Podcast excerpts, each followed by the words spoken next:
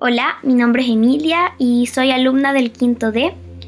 Eh, y les quería contar el cuento del príncipe feliz, que es uno de mis cuentos favoritos. Así que espero que lo disfruten. El príncipe feliz de Oscar Wilde. En lo más alto de una ciudad, sobre una gran columna, se encontraba la estatua del príncipe feliz. Estaba completamente cubierta con delgadas láminas de oro fino. En lugar de ojos tenía dos brillantes zafiros y un gran rubí rojo resplandecía en la empuñadura de su espada. Era muy admirada por todos.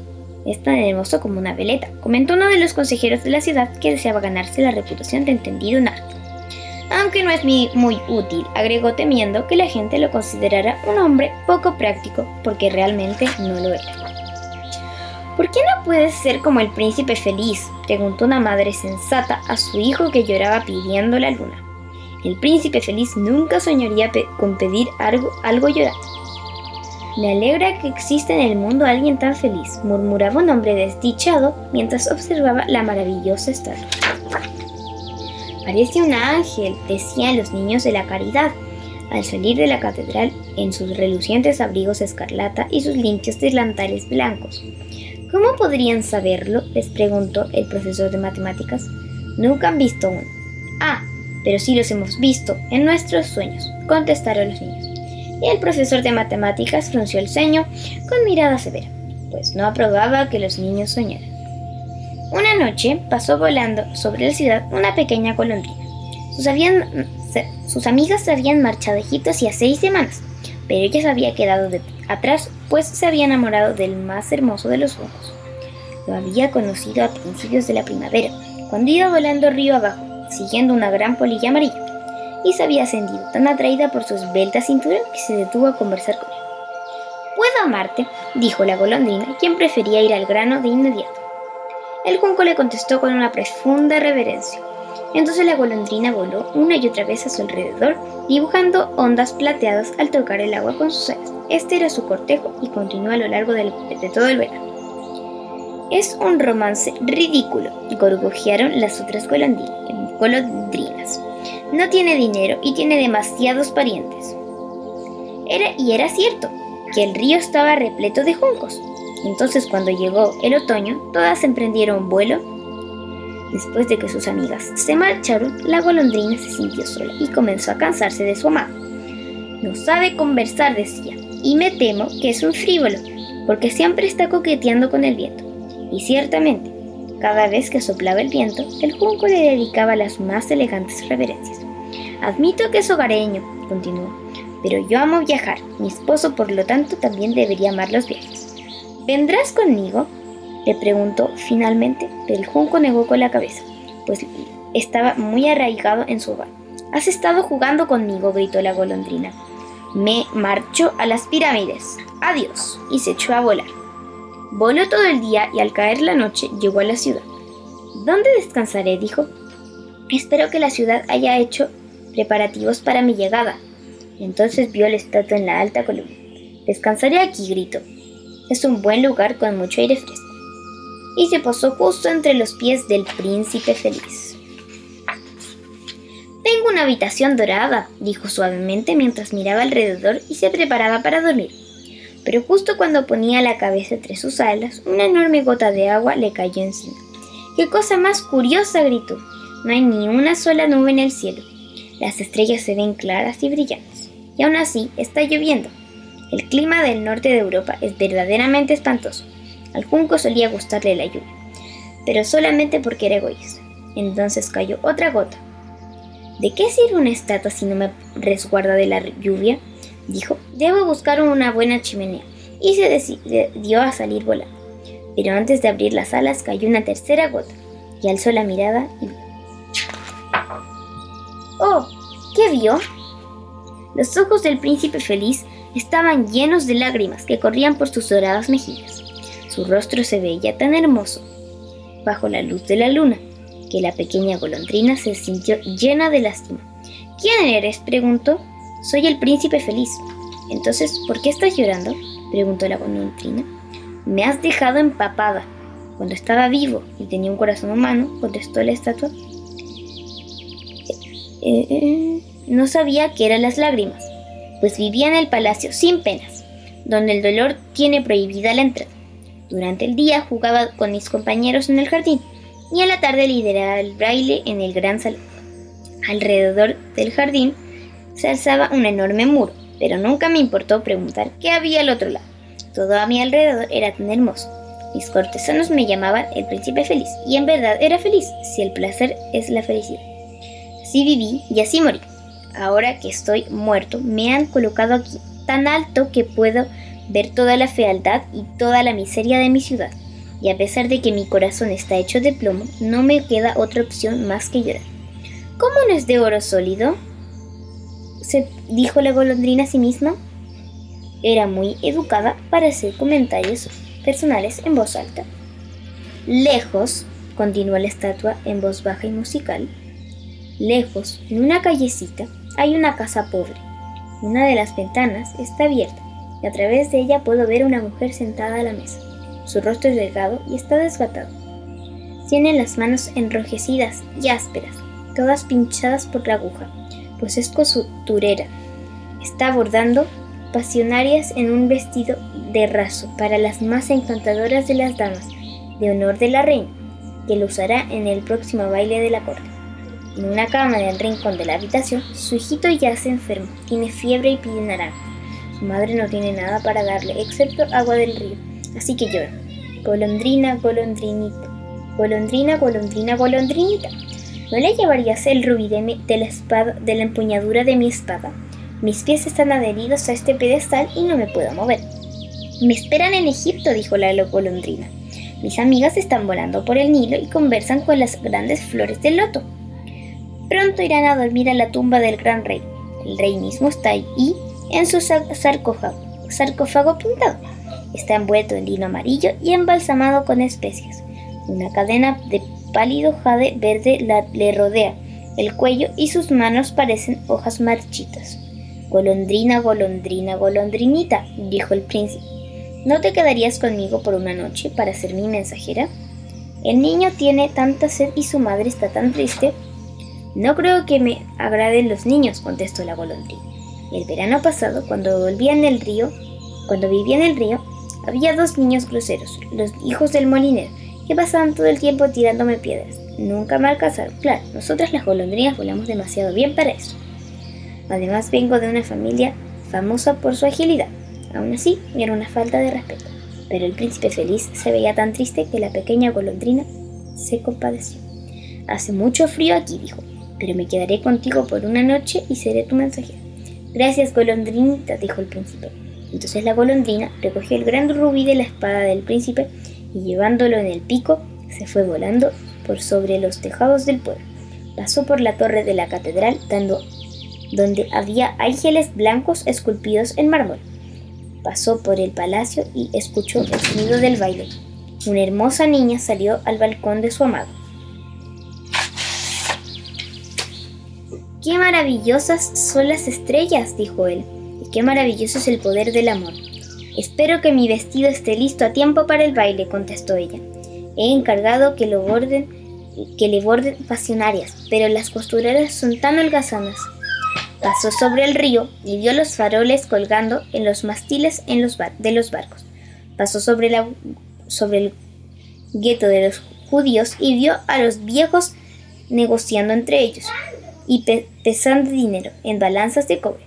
Al final llegó a la casa pobre y miró hacia adentro. El niño se agitaba febrilmente en su cama y la madre estaba tan cansada que se había quedado dormida.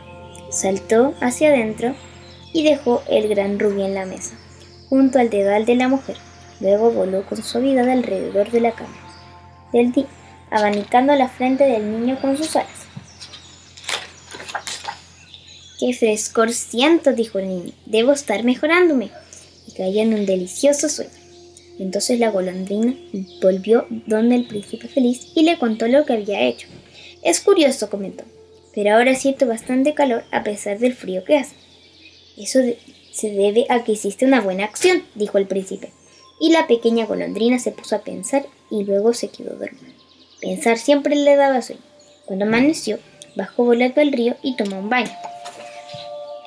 ¡Qué fenómeno más extraordinario! dijo el profesor de ornitología mientras pasaba por el puente. Una golondrina en invierno. Escribió una larga carta sobre el tema al periódico local. Todo el mundo habló de ella, pues estaba llena de palabras incomprensibles. Hoy me voy a Egipto, dijo la golondrina, y la idea la puso muy alegre. Visitó todos los monumentos públicos y se sentó un largo rato en lo alto del campanario de la iglesia. Por todas partes las golondrinas, los gorriones gorjeaban y se decían unos a otros. ¡Qué extranjera más distinguida! Así que entre una cosa y otra se divirtió mucho. Cuando salió la luna, voló de vuelta hacia el príncipe feliz. ¿Tienes algún encargo para Egipto? Gritó. Ya me voy. Golondrina, golondrina, golondrinita, dijo el príncipe. ¿No te quedarías conmigo una noche más? Me esperan en Egipto, contestó la golondrina. Mañana mis amigas volarán a la segunda catarata. El hipopótamo reposa ahí entre los juncos. Y en un gran trono de granito se sienta el dios Memnon. Toda la noche mira los astros y cuando brilla la estrella del alba lanza un solo grito de alegría y luego queda en silencio a, medio, a mediodía. Los leones amarillos bajan a la ribera beber. Tienen ojos como verdes esmeraldas y su rugido es más ensordecedor que el rugido de la catarata. Golondrina, golondrina, golondrinita, dijo el príncipe. Lejos de aquí, al otro lado de la ciudad, ve a un joven en un desván. Está inclinado sobre un escritorio cubierto de papeles y en una vasija a su lado hay un ramo de violetas marchitas. Su pelo es castaño y crespo, sus ojos son rojos como las semillas de la granada y tiene ojos grandes y soñadores. Intenta terminar una obra para el director del teatro pero tiene demasiado frío para seguir escribiendo. No hay fuego en el desván y el, hambre lo ha dejado débil. Esperaré contigo una noche más, dijo la golondrina, quien en realidad tenía buen corazón. Debo llevarle otro rubí. Ah, ya, ya no tengo más rubíes, dijo el príncipe. Mis ojos son lo único que me queda. Están hechos de unos zafiros únicos, traídos de la India hace mil años. Arráncame uno de ellos y llévaselo se lo venderá al joyero y comprará comida y, y terminará su obra. Querido príncipe, dijo la golondrina, no puedo hacer eso. Y se puso a llorar. Golondrina, golondrina, golondrinita, dijo el príncipe, haz lo que te pido. Entonces la golondrina arrancó el ojo del príncipe y partió volando al despan del estudiante. Fue bastante fácil entrar ya que había un agujero en el techo. Se lanzó a través de él y entró a la habitación. El joven tenía la cabeza escondida entre sus manos, así que no escuchó el revolotear de las aves, de las alas del ave. Cuando levantó la mirada, encontró el hermoso zafiro entre las violetas marchitas. Estoy comenzando a ser apreciado, gritó. Esto me lo ha enviado algún gran admirador. Ahora puedo terminar mi obra, y parecía muy feliz. Al día siguiente, la golondrina voló hacia el puerto. Se sentó en el mástil de un gran buque y observó a los marineros que tiraban de cuerdas para sacar pesados cofres de la bodega. ¡Eh! ¡Arriba! gritaban mientras cada cofre subía. ¡Me voy a Egipto! gritó la, golondrina, pero nadie le importó. Cuando salió la luna, voló, cuando salió la luna, voló de vuelta hacia el príncipe feliz. He venido a decirte Dios gritó. Golondrina, golondrina, golondrinita, dijo el príncipe feliz. ¿No te quedarías conmigo una noche más? Es invierno. Entonces la golondrina... Es invierno, contestó la golondrina, y pronto llegará la helada nieve. En Egipto el sol brilla tibio sobre las verdes palmeras, y los cocodrilos yacen en el barro y miran perezosamente a su alrededor. Mis compañeras están construyendo un nido en el templo de Baalbek, y las palomas rosadas y blancas las observan y se arrullan. Querido príncipe, debo dejarte, pero nunca te olvidaré, y la próxima primavera te traeré dos hermosas alhajas para reemplazar las que has regalado. El rubí será más rojo que la rosa roja y el zafiro será tan azul como el ancho mar. En la plaza de debajo, dijo el príncipe, se encuentra una pequeña vendedora de fósforos. Ha dejado caer sus fósforos en la acequia y todos se han arruinado. Su padre la golpeará si no lleva a casa algo de dinero. Y está llorando, no tiene zapatos ni medias y lleva la cabeza descubierta. Arráncame el otro ojo y llévaselo y así su padre no la golpeará. Me quedaré contigo una noche más, dijo la golondrina, pero no puedo arrancarte el ojo, quedarías completamente ciego. Golondrina, golondrina, golondrinita, dijo el príncipe. Haz lo que te mando. Entonces arrancó el otro ojo del príncipe y se lanzó con él. Pasó volando por delante de la vendedora de fósforos y se deslizó y le deslizó la joya en la palma de la mano. ¡Qué trozo de vidrio más lindo! gritó la niña y corrió a casa riendo. Luego la golondrina volvió al lado del príncipe. Ahora estás ciego, le dijo. Así, me así que me quedaré contigo para siempre. No, golondrinita, dijo el pobre príncipe. Debes irte a Egipto. Me quedaré contigo para siempre, dijo la golondrina, y se quedó dormida a los pies del príncipe. Todo el día siguiente se posó sobre el hombro del príncipe y le contó historias de lo que había visto en tierras lejanas. Le contó sobre los ibis rojos que formaban largas filas a orillas del nido y atrapaban peces dorados con sus picos, sobre la esfinge que es tan vieja como el mundo mismo y vive en el desierto y lo sabe todo, sobre los mercaderes que caminan lentamente al lado de sus camellos y llevan en las manos rosarios de hambre, sobre el rey de las montañas de la luna, que es tan negro como el ébano, e idolatra un gran cristal, sobre la gran serpiente verde que duerme en, en una parmela y tiene veinte sacerdotes que la alimentan con pasteles de miel y sobre los pigmeos que navegan por un gran lago sobre enormes hojas planas y siempre están en guerra por las mariposas. Querida golondrinita, dijo el príncipe, me cuentas cosas maravillosas, pero, pero más maravilloso aún es el sufrimiento de los hombres y las mujeres. No hay misterio tan grande como, el, como la miseria. Vuela sobre mi ciudad, golondrinita, y cuéntame lo que ves allí. Entonces la golondrina voló por sobre la gran ciudad y vio a los ricos regocijándose en sus eh, hermosas casas, mientras los mendigos se sentaban a sus puertas. Voló por callejones oscuros y vio los pálidos rostros de niños hambrientos que miraban indiferentes las negras calles. Bajo al arco del puente, dos pequeños niños yacían abrazándose intentando entrar en calor. ¡Qué hambre tenemos! decían. No pueden echarse aquí, gritó el guardia.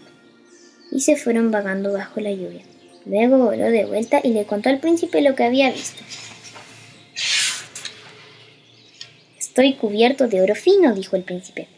Debes sacarlo hoja por hoja y dárselo a mis pobres. Los vivos siempre han creído que el oro puede hacerlos felices. Hoja tras hoja fue arrancando el oro fino hasta que el príncipe feliz quedó opaco y gris. Llevó la hoja, llevó, la, llevó hoja tras hoja a los pobres y los rostros de los niños se tornaron rosa y rieron y jugaron alegres en la calle. Ahora tenemos pan, gritaban. Luego llegó la nieve y después de la nieve llegó la escarcha. Las calles parecían cubiertas de plata, eran tan brillantes y relucientes. Lagos carámpanos de hielo colgaban como dagas de cristal de los aleros de las cosas. Todo el mundo se cubría con pieles y los niños pequeños llevaban capas escarlata y patinaban sobre el hielo. La pobre golondrinita tenía cada vez más frío, pero no podía dejar al príncipe, pues lo amaba demasiado. Recogía migas a la puerta del panadero cuando no estaban mirando y trataba de mantenerse caliente batiendo las alas. Pero al fin supo que iba a morir. Apenas tuvo la fuerza de volar hacia el hombro del príncipe una vez más. Adiós, amado príncipe, murmuró. ¿Me dejarías besarte la mano? Me alegra que al fin te vayas a Egipto, golondrinita, dijo el príncipe. Te has quedado demasiado tiempo aquí, pero debes besarme en los labios, pues te amo. No es Egipto hacia donde voy, dijo la, la golondrinita. Parto a la casa de la muerte. La muerte es la hermana del sueño, ¿no es verdad? Y besó al príncipe feliz en los labios y cayó muerta a sus pies. En ese momento, un curioso crujido sonó dentro de la estatua, como si algo se hubiera quebrado. El hecho es que el corazón de plomo se rompió justo por la mitad. Ciertamente hacía un frío terrible. Al día siguiente, temprano por la mañana, el alcalde iba caminando por la plaza en compañía de los consejeros del pueblo. Cuando pasaron por la columna, miraron la estatua. Dios mío, qué lamentable se ve el príncipe feliz, dijo. Qué lamentable, gritaron los consejeros del pueblo, que siempre estaban de acuerdo con el alcalde, y subieron a ver. El rubí se ha caído de la espada, sus ojos han desaparecido y ya no es dorado, dijo el alcalde. De hecho, parece prácticamente un mendigo. Prácticamente un mendigo, repitieron los consejeros del pueblo, y en efecto hay un pájaro muerto a sus pies, continuó el alcalde. Realmente debemos emitir una proclamación que prohíba a los pájaros morir aquí. Y el secretario tomó, una, tomó nota de la sugerencia. Entonces tiraron abajo la estatua del príncipe. Como ya no es hermoso, ya no es útil, dijo el profesor de arte en la universidad. Luego fundieron la estatua en un horno y el alcalde se reunió con la corporación para decidir qué debían hacer con el metal. Debemos tener otras estatuas, por supuesto, dijo, y será una estatua de mí mismo. Mí mismo, dijo cada uno de los consejeros del grupo, y comenzaron a discutir. La última vez que, supe de ellos, de ellos, todavía estaban discutiendo. Qué cosa más extraña, dijo el capataz de los trabajadores en la fuerza. Este corazón de plomo roto no se derrite en el horno Debemos botarlo. Entonces lo tiraron en un montón de basura, donde también yacía la golondrinita muerta. Tráeme las dos cosas más preciosas de la ciudad, le dijo Dios a uno de, sus ángeles. Y el ángel le llevó el corazón de plomo y el ave muerta. Has elegido bien, dijo Dios, pues en mi jardín del paraíso este pajarito cantará eternamente y en mi ciudad de oro el príncipe feliz me alabará para siempre. Espero que les haya gustado este cuento. Eh, es un poco largo, pero es muy bonito. Tiene un significado muy hermoso y deja con una deja con una enseñanza muy hermosa que uno no puede ser feliz si los demás no son felices. Entonces, siempre debemos dar todo lo que podamos. Espero que no se hayas hecho muy largo eh, y eh, espero que lo hayan disfrutado y bueno, eh, nos vemos. Adiós.